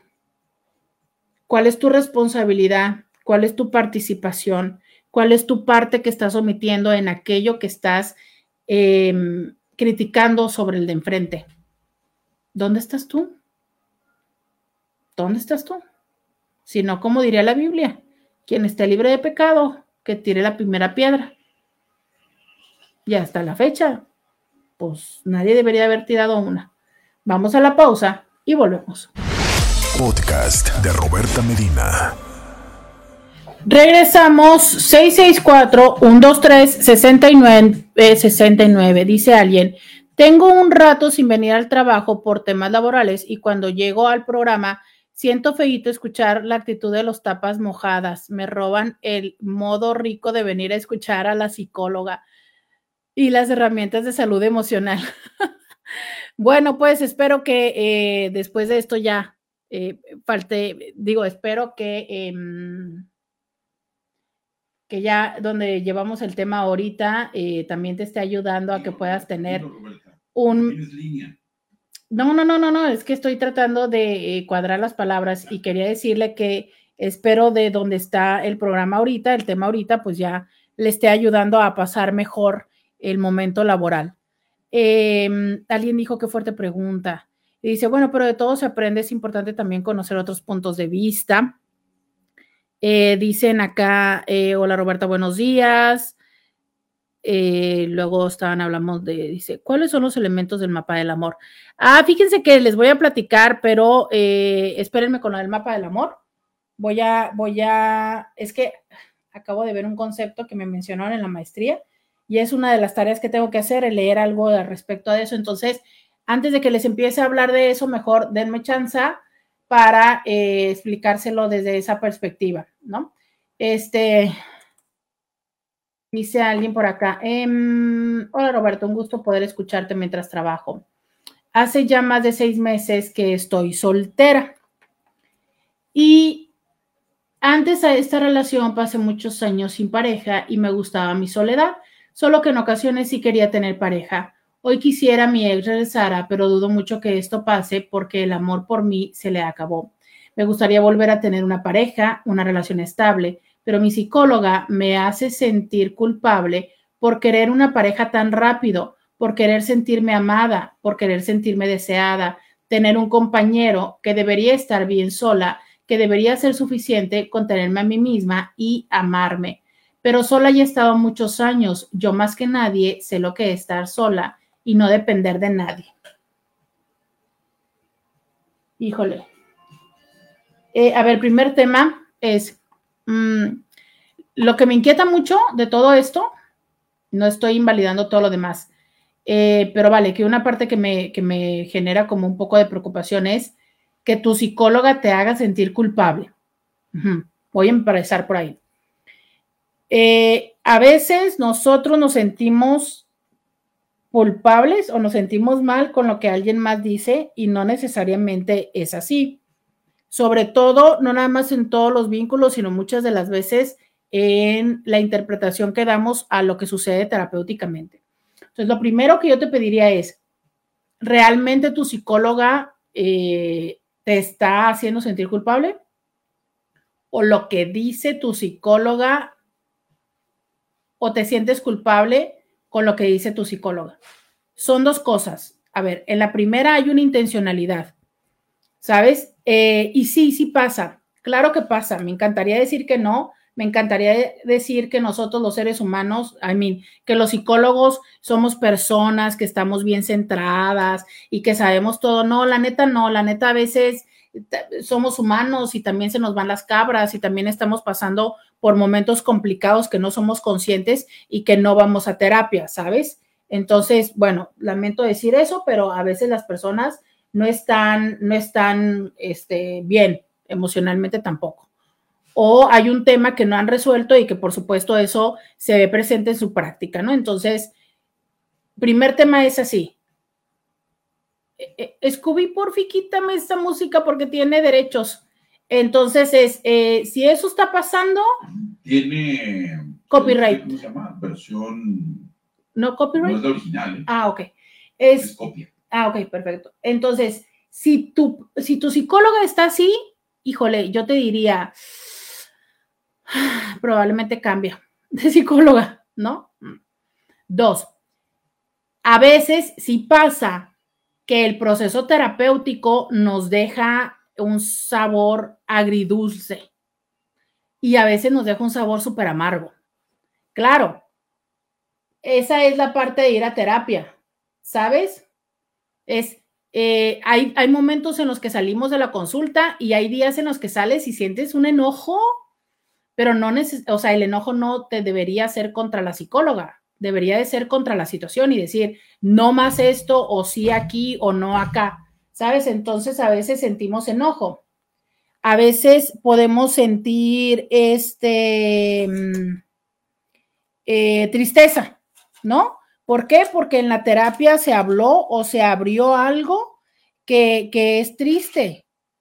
De verdad, a veces pasa y a mí me ha pasado que salgo de terapia y salgo así como lloré tanto y, me acordé de cosas y me siento mal ahorita, ¿no? Y es como, ah, pero sabes, es como, sí, voy a escuchar, fue fatal esto, pero es como cuando trenas un grano ¿Sabes? Esa típica espinilla que estaba así grandota y demás, y la truenas y sientes feo y... Oh, pero el rato pasa. Y es eso. Y hay momentos en los que sí dices tú, híjole, no había pensado yo eso. Y hay personas que regresan a consulta y me dicen, ¿sabes que me sentí bien mal con lo que me dijiste?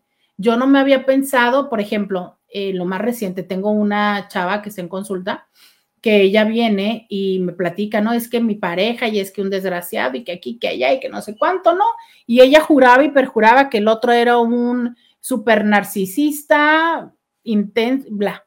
Bueno, sesión 1, sesión 2, pero no me acuerdo, yo creo que la sesión 3, empiezo yo a plantearle partes de su conducta donde evidentemente ella es narcisista. Y entonces para ella esa sesión fue así como de, ah, caray. Y cuando regresa a la cuarta sesión me dice, ¿sabes qué? Es que me quedé con eso, lo he estado pensando y me doy cuenta que sí. Y entonces ahora verme a mí bajo la misma lupa a la que yo lo veía a él, y como lo señalaba, pues claro que le dio, no, en sí misma. Yo pretendía decirle, eres una narcisista, hija de María Morales, siéntete mal. Y no, no. ¿Sabes? Entonces, un poco eso, y no lo estoy diciendo por defender a tu psicóloga, porque también te dije, pues si, es así, cámbiala, y si soy yo, pues dale, ¿no? Digo, porque a no sé, digo, no puedo saber, ¿no? Aparte tu foto de perfil ni siquiera sé si ni, ni siquiera sé quién eres, ¿no? Pero bueno, en fin, podría ser. Pero el punto es, eh, no es por defender a tu psicóloga, es porque contextualices tu proceso. ¿Sabes qué pasa con las cosas? Em, ¿Qué pasa con las cosas? Que muchas veces las situaciones que no nos son agradables tendemos a posicionarlas a los otros. Por ejemplo, es que mi pareja me hace esto, mi pareja hace que yo me sienta así y ahí no estamos tomando la parte de la responsabilidad de lo, de lo propio. Dice, no creo que lo esté malinterpretando a me ha dicho que debo estar bien sola. Pues es que sabes que en teoría sí. En teoría, todos y todas, te lo digo así, fíjate, todos y todas deberíamos buscar pareja cuando hayamos aprendido y seamos capaces de estar bien solos y solas. Y no desde la falsa parte de no, yo disfruto mucho mi soledad, que no sé cuánto, no, porque a veces eso no es, no es disfrutar la soledad, es vilmente un proceso de evasión. No, no, no, es, yo, ok, te lo cambio. Creo que nosotros debemos buscar pareja cuando la buscamos desde el compartir y complementarnos y no desde la necesidad. Ajá, Ponle la palabra necesidad. Eso es lo que tenemos que evitar. ¿Sabes? Salir a buscar pareja porque tengo la necesidad, porque resulta que este que que no sé, que me da pánico ir al cine sola, que tal cosa, es que necesito que haya alguien aquí, porque si no, no puedo. Eh, me, me, dan cosas, me siento así. Esa es la parte. Entonces, a lo mejor es eso lo que te quiere decir, no lo sé, pero yo sí te lo digo desde esto, o sea, es, mi invitación para contigo es decir, sí, es cierto, quienes hemos pasado mucho tiempo solteros y solteras, mmm, cuando después vivimos la parte de estar con alguien, es muy placentero, creo que siempre es así, ¿sabes? Cuando hemos... Eh, cuando nos hemos privado de algo, ya sea la comida, el sueño, este, el descanso, el ocio y el placer. ¿Casado, Roberta? No, no es fracasado, creo que nos hemos privado. O sea, si tú no duermes lo suficiente y después este, puedes dormir, dices tú, puta, qué delicioso, ¿no? Y a veces cuando tienes toda la oportunidad de dormir ya ni siquiera lo disfrutas. Si este, por alguna razón anduviste en friega todo el día y no comiste, claro que cuando comes es aquello súper estaciante, aunque a lo mejor puede ser comida fría y ya, ¿sabes? O sea, es cuando nos hemos privado mucho de las cosas después las, las encontramos con mayor deleite. Pero también hay que entender cuando ese deleite nos está generando un costo muy alto. Y por alguna razón, eh, si esa relación terminó, tú me dices, porque a él se le acabó el, amor por mí, mmm, habría que ver que a veces el querer mantenernos en una relación donde la otra persona no siente lo mínimo necesario por nosotros, empezamos, esa relación empieza a ser, al menos lo que yo he visto, es que a veces empieza a ser como la empezamos a pagar con dignidad, ¿sabes? Y la dignidad no siempre se recupera, no es como una cuenta que tenga muchos fondos. Entonces, bueno, no sé, un poco, un poco decirte esto, ¿no? Ahora, em, todas y todos tenemos el derecho de iniciar una relación tan pronto como nosotros que quisiéramos o querramos. Lo cierto es que hay momentos en los cuales empezarla es más sano o menos sano, ¿no? Hay quienes, hace poco me decía alguien, lo que pasa es que yo siempre he vivido así, siempre un clavo ha sacado otro clavo, entonces cuando yo terminaba con una, pues empezaba con la otra y ya, ¿no? O sea, así era más fácil que se me fuera la idea y lo recuerdo muy bien porque estaba en el consultorio y decía con la manita así, o sea, es como agarro una y se me va la otra, agarro una y se me va, ah, bueno, eso es lo más sano para él, a lo mejor para él sí, pero quién sabe cómo les iba a las mujeres que mal salía una por la puerta de atrás y la otra estaba entrando por enfrente, ¿no? De la puerta del corazón emocional. Entonces ahí es cuando luego se vuelve complejo, porque si yo soy la que le está ayudando a sacar la anterior a alguien, seguramente es que va a haber temas emocionales que yo voy a percibir y que voy a vivir. Pero si tú lo decides, adelante. O sea, aquí el tema sería eh, la conciencia de qué es lo que vas a tener que poner atención en el hecho de vincularte. Ahora, a lo mejor yo te diría, pues pregúntale, ¿qué es lo que ella ve que te hace falta para iniciar una relación que pueda ser sana para ti? Yo lo que te diría y la palabra que yo te digo es la necesidad. O sea, asegúrate que esta búsqueda de esta relación no está siendo desde la necesidad, desde el hambre. ¿Sabes? Porque si es desde el hambre, una vez más, recuerda esto, cuando uno tiene mucha hambre, cualquier porquería te sabe a manjar. Y luego ese es el problema. Cuando descubres las consecuencias de haber elegido una porquería por la prisa y por el hambre. Figurativamente, porque todos los seres humanos valemos la pena, o bueno, tenemos un valor y no necesariamente somos porquería, pero en ya fin. te iba a protestar aquí ahorita. Exactamente, pero no, yo solita me autocorregí, estoy hablando desde una forma simbólica. Vamos a la pausa y volvemos. Podcast de Roberta Medina. Bueno, entonces, mis amigos, vamos a regresar con Roberta Medina, que está con nosotros. Que ayer, por supuesto, estuvo un programa sasasazo ayer. ¿Se lo perdió? Lo puede escuchar. Adelante, Roberta. Ya regresamos, eh, dice alguien. Buenas tardes, doctora. Terminando un curso y conectándome a la 1470. A ver, cuéntenme qué son sus cursos. Cómo me gusta, cómo me gusta eso. Ay, me acordé de, de una Inti que ya se le acabó el home office y pues dejó de estar con nosotros, pero que una vez me invitó a un curso de, de su universidad, de la, de la UNAM, en química o no sé en qué, ah, cómo me divertí en su curso. Aprendí, aprendí muchas cosas más que divertirme. Ahora vamos a escuchar este audio. Eh, eh, eh, eh, a ver. Hola, es como cuando uno ya tiene sus 40, sus 30, sus 50 y uno está quejándose porque es que mi papá, es que mi mamá, es que no me hicieron aquello. Por eso justifico que no trabajo. Ay, mi hijo, ya fui al psicólogo, allá darle vuelta a la página y hacerse responsable por uno mismo. Y lo digo mordiéndome la lengua, ¿eh? porque a mí me costó mucho, mucho aplicar esto que estoy diciendo. Hay una frase que dice, Ay, luego ya saben que a mí se me olvidan las frases puntualmente para citarlas, pero dice eh, que no eres responsable, no eres responsable de tu infancia, porque obviamente en tu infancia pues no te quedaba otra cosa más que vivir, pues, o sea, quienes eran los responsables y quienes te cuidaban y quienes eran los adultos son ellos, ¿no? Pero que sí lo eres de tu, de lo que haces en tu, en tu adultez con ello. Y yo dije, ay, qué fuerte, ay, ojalá, ojalá y la pudiera saber. Está tan chida esa frase y es, creo que también es de un autor, ¿no?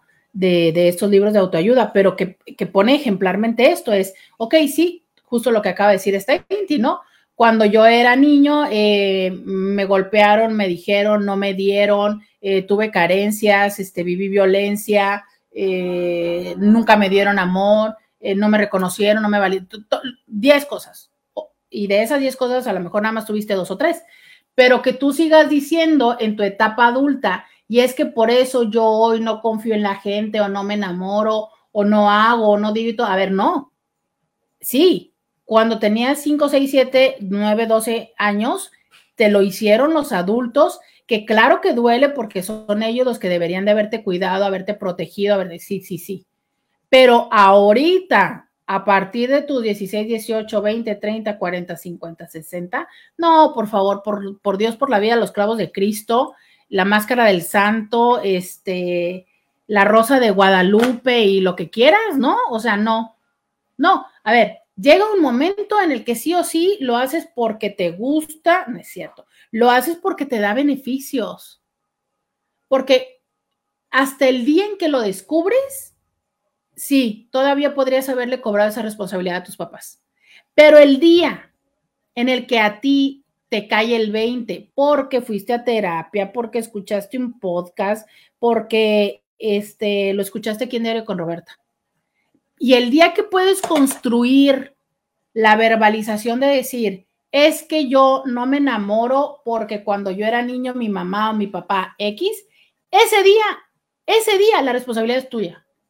Porque ya tomaste conciencia. Y yo se los he dicho muchos, Intis, la conciencia es un camino de no retorno. ¿Sabes? O sea, nosotros podemos decir, ah, yo no sabía, va. Pero cuando tú sabes y a pesar de saber, sigues haciendo, eso ya es responsabilidad. Si a ti ya alguien te lo dijo y tú lo entendiste y lo procesaste y lo quieres seguir usando como argumento, es por comodidad, es por, por inercia, por no querer cambiar, por lo que sea, ¿sabes? Es hay una parte de entonces sí, intencionalidad. O sea, ya lo haces por algo. Es como tú puedes omitir algo en un vínculo o en una situación, ¿no? Y no lo haces porque no lo sabes, porque no lo viste, porque, porque lo desconoces.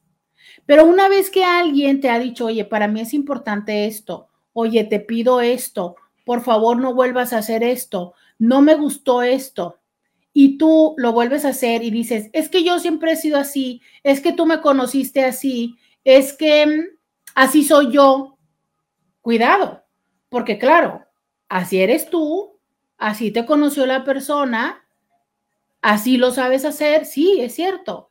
Pero cuando ya hay este proceso de intercambio y de conciencia de que a pesar de que así eres, eso que tú eres, eso que tú haces, le impacta de forma negativa a la otra persona y decides no cambiarlo, ahí entra la intencionalidad.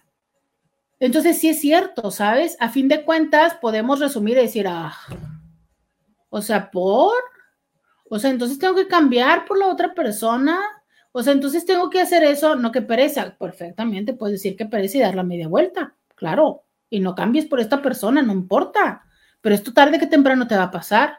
Pero ¿por qué, Roberta, se supone que no tenemos que cambiar por nadie? No, no tienes que cambiar por alguien. Es que no tienes que hacer el cambio por la otra persona. Tenemos que hacer el cambio porque tomamos conciencia que lo que hacemos no es algo constructivo, que lo que hacemos es algo dañino, pero no es por la otra persona. Y ahí es donde entonces retomamos lo que se dijo, no sé, en el segundo o tercer segmento de de también aprender a calibrar si efectivamente es por la otra persona. Explico lo siguiente. Resulta que esto que esta persona me dice y me pide y me tal, ¿no? Es una cosa diametralmente opuesta a lo que usualmente la gente pide y dice y hace. O sea, es, mm, está como medio disparatado lo que me pide. Y entiéndase en muchas situaciones, entiéndase desde la exclusividad sexual, desde los espacios, desde de, cualquiera de todos los acuerdos. Y esa persona me está pidiendo algo de verdad muy poco común o que me lleva muy lejos de lo que yo soy, ¿sabes? O sea, me lleva a transgredir mis propios principios, me lleva a, situaciones donde entonces me, vivo con culpa, me vivo con, con cruda moral, eh, a situaciones donde me desconozco, pero jamás vayas ahí, pero jamás. O sea, nosotros no debemos de transgredir esos espacios eh, personales y ponernos en una situación de cruda moral. Claro que no. Y entonces ahí es donde también va a tocar eh, a lo mejor ponderar y decir, híjole, pues no sé, ¿no? A lo mejor es que es una persona con la que yo no puedo estar. Y a lo mejor sí va a aplicar lo que decíamos antes, esa persona es tóxica, ¿no? Porque lo que pide, porque lo que necesita, porque lo que hace es, es, es fuera o es mucho más o este anula o tal, claro. Oye, pero resulta que eso que se está poniendo, eso que te está pidiendo esa negociación no llega ahí. Solo es que te saca de tu comodidad y por eso no te gusta. Ah, entonces el tema no es que si transgrede, el tema es que como te mueve de tu comodidad, a ti no te gusta. ¿Me explico? Esa es la diferencia. Entonces, justo también hay que ponderar y validar eh, e, ese tipo de cosas, ¿no? O sea, si definitivamente la situación tiene que ver con que la otra persona esté pidiendo cosas que no, que no son lógicas, o es que está pidiendo cosas que a mí como que me pide de más de lo que yo quiero. ¿Sabes? Ayer decía y mencionaba que fue un buen programa porque validabas y decías bien que, bueno, pues había que responsabilizarnos de muchas cosas. Al terminar tu programa me quedé pensando sobre el tema, pero lo importante que para mí es la familia, una institución importante hoy más que nunca en nuestro México. La familia porque ahí en el nido encontramos la responsabilidad, la autodisciplina, la amabilidad, encontramos valores como la creatividad, la honestidad, el respeto, la empatía, el altruismo, eh, ¿Qué otro valor por ahí? La cortesía también, la lealtad, el humor, el valor, la armonía, la paciencia, que se habla mucho hoy, ¿no? La seguridad, la tolerancia. Son, son cosas que ahí, respeto, que ahí en, en, la familia se va a encontrar. Y esto lo platicabas con otras, con otras palabras ayer y tomó su importancia al final del programa, del programa y por eso lo digo, porque yo y tú y muchos de nosotros que escuchamos este programa asistimos a algún restaurante y vemos esas, esas eh, mesas largas, ¿no? Donde el papá y la mamá con bastante edad están a un lado y todos los hijos y todos los nietos. Y dices, bueno, qué bonita familia, ¿no? Y están compartiendo el pan y la sal y, y todos unos arquitectos y otros ingenieros y unos apenas comenzando su carrera educativa. Pero qué importante fue, porque también hemos sido informado parte de esto, pero qué, qué, padre que dices, ok, sí, lo académico es muy importante, su educación académica es muy importante, pero qué importante fue más el que este par de señores, ahora abuelos o señores mayores, eh, le dieron estos valores a estos, a estos jóvenes, a estos ahora adultos profesionistas, los empoderaron, les dieron educación también, pero también este tipo de valores que ahora que se enfrentan al mundo que ahora que tienen que estar luchando todos los días porque es hostil, no se van a dejar que alguien venga y les diga cuánto valen o que ándale, sí, qué bien, eh, qué bien haces tu trabajo, qué bonito, mira, échale ganas, ándale. No, no van a necesitar que nadie les valide, hombres y mujeres, pero que también, gracias a esos valores, van a saberse alejar y buscar entonces lo que realmente debe buscar un hombre bien y derecho o una mujer igual, con sus mismas responsabilidades y se va a hacer valer en cualquier terreno.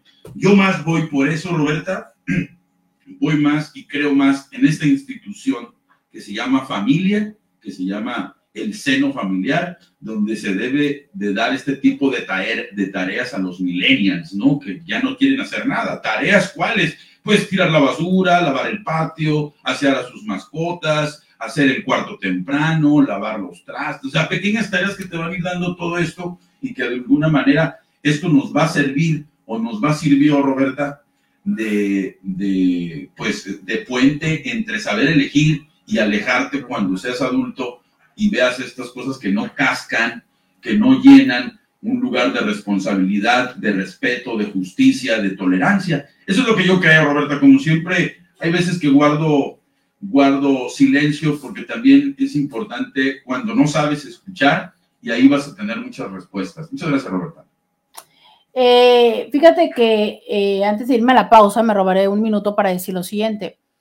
Eh, coincido contigo que si nosotros recibiéramos este reconocimiento, este amor, que no quiero decir incondicional, porque la verdad es que yo no creo que el amor incondicional exista, tampoco creo que el amor incondicional, bueno, en fin, voy a quedarme con que no existe.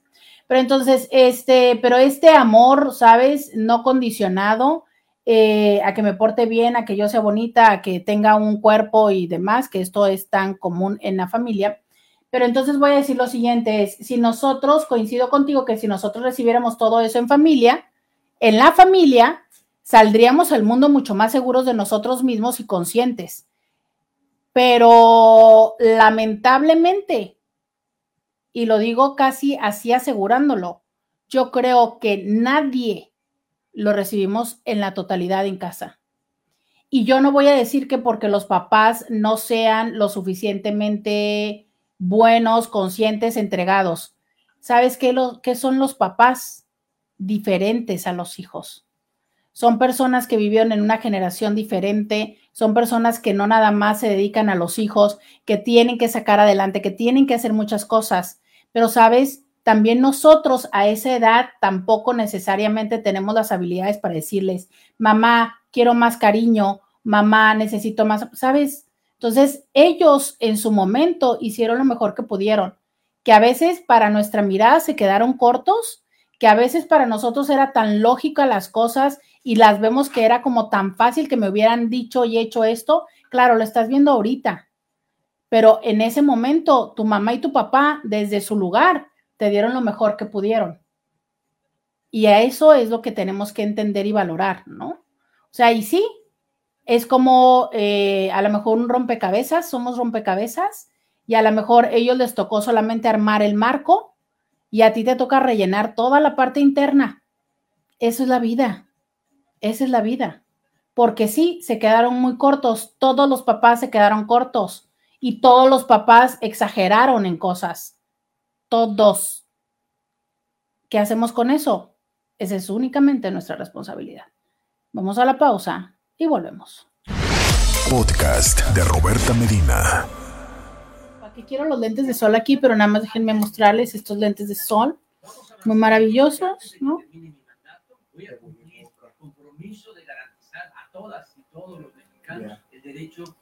Miren, estos lentes de sol me suenan a, mamá que no, que, que, va a dejar. Unos iguales. ¿Mijares trae unos iguales? Ay, no es cierto. Miren, estos son los lentes de sol de voy a dejar a los hijos a la escuela y no dormí. O todavía traigo el maquillaje, ya sabe, algo así. Entonces, este, Ay, Intis, pues sí, ¿cómo le digo que le venimos manejando lo que viene siendo el tenemos que reorganizar esto? Mm, yo opino que no. ¿Se lo puede dejar? Sí, claro. ¿Les gustan mis lentes? Así no me voy a tener que. Parecen los de Willy Wonka. Tú también. Porque fíjense que va a salir Willy Wonka. O ya salió, no sé, pero yo nunca le he visto. Qué bueno que aparecieron mis audífonos.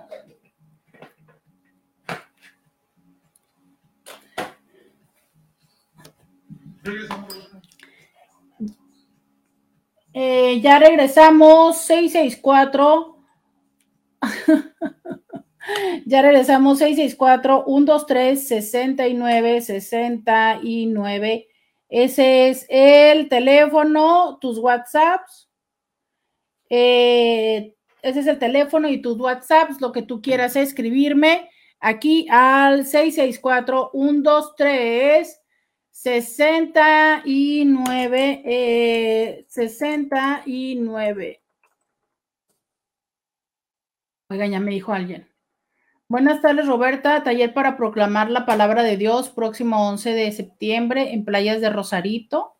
La Iglesia Santísimo Sacramento, 6:30 pm, impartido por el licenciado Antonio Cermeño. Estás invitada. Muchas gracias. Este, pero entre semana no puedo por las tardes, oiga, porque tengo que hacer la consultación.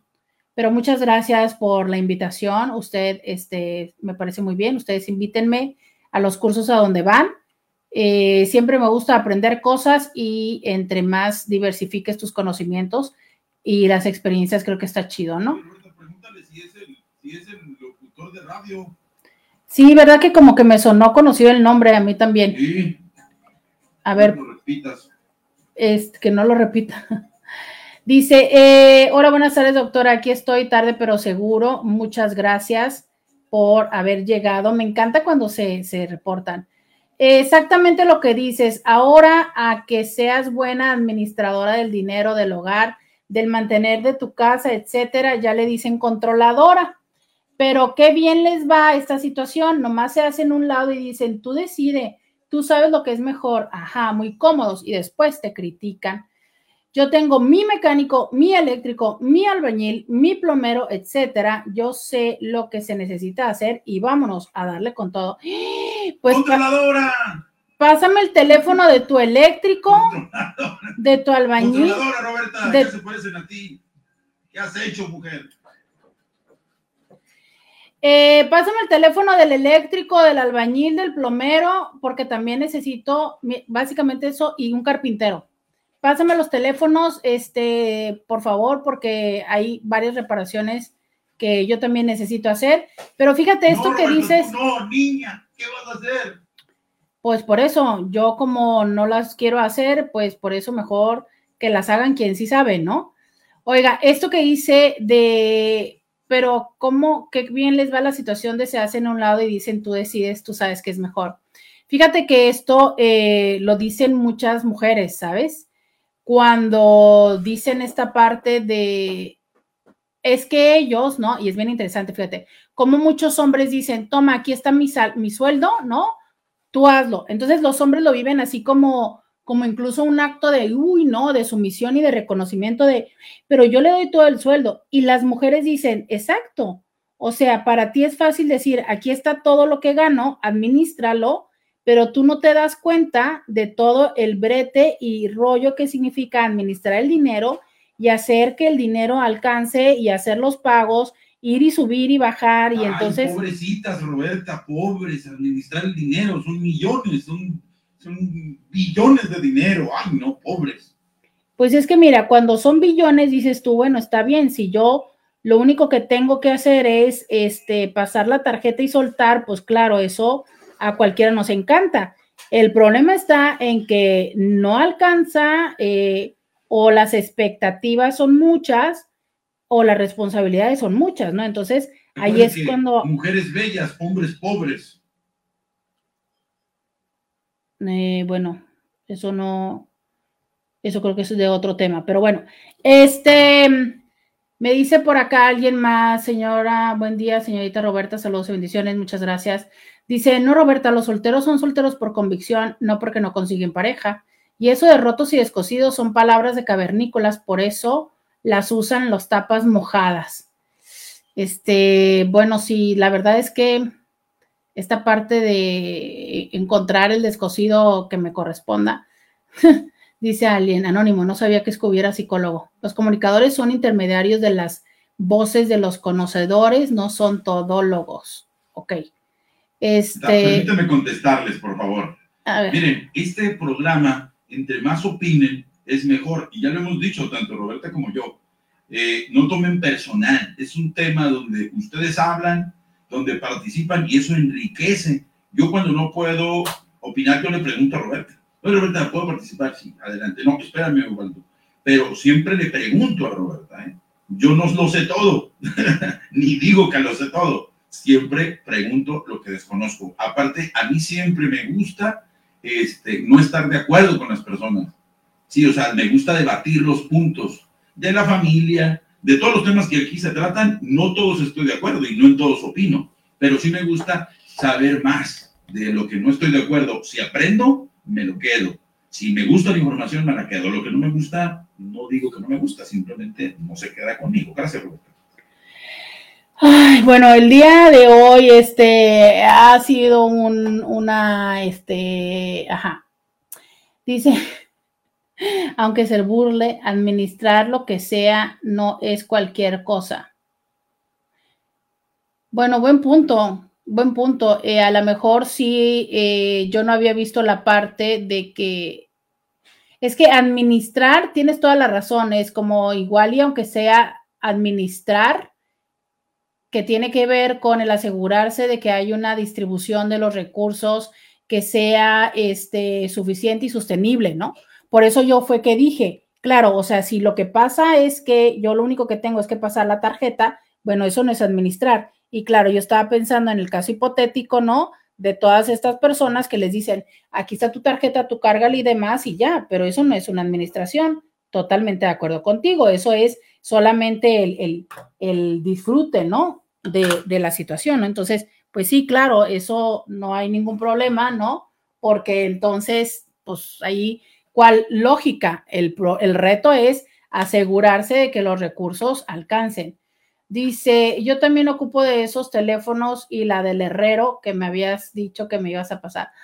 También ocupamos herrero. No, pues aquí pasen los datos de todos los, este, los, las personas y los oficios, oigan, porque venimos, deberíamos hacer un, un, un directorio de los intis Dice, si fuese mi caso, diría que porque así lo decidí. Y bueno, eh, nos estamos, no, nos estamos sin, sin luz, por supuesto, claro que sí. No tenemos luz, pero seguimos conectados aquí en Diario con Roberta. Oigan, pero también es momento de despedirnos. Muchísimas gracias a todos y a todas las que nos estuvieron acompañando a través del 1470 de la M, la radio que te escucha. Muchas gracias y bueno, finalmente decir que independientemente de quien lo quiera ver que es por carencia o es por, o es, em, por no tener los atributos necesarios, lo cierto es que el Estado civil, sea el que sea, siempre es una decisión. Quien sigue casado, así sea consciente o no, todos los días decide seguir casado así sea por la cobardía de no tomar la decisión y no divorciarse. Y quien sigue soltero, también sigue soltero porque quiere, porque mire, para estar con cualquier persona, aunque sea solamente de la forma ficticia, también es posible. Por algo hay tantas personas en las aplicaciones. El no estarlo es por tener una decisión consciente de no vivir situaciones que muchas veces son solo apariencias y que no son realidad. Entonces, por favor, a fin de cuentas, dejemos de opinar de la vida y las decisiones de los demás, que la única responsabilidad y la única oportunidad es la que tienes sobre tu propia vida. Dedícate a la tuya y déjate de meterte en la de los demás. Hasta mañana. Bye bye. Escúchala en vivo de lunes a viernes a las 11 de la mañana por RCN 1470 AM.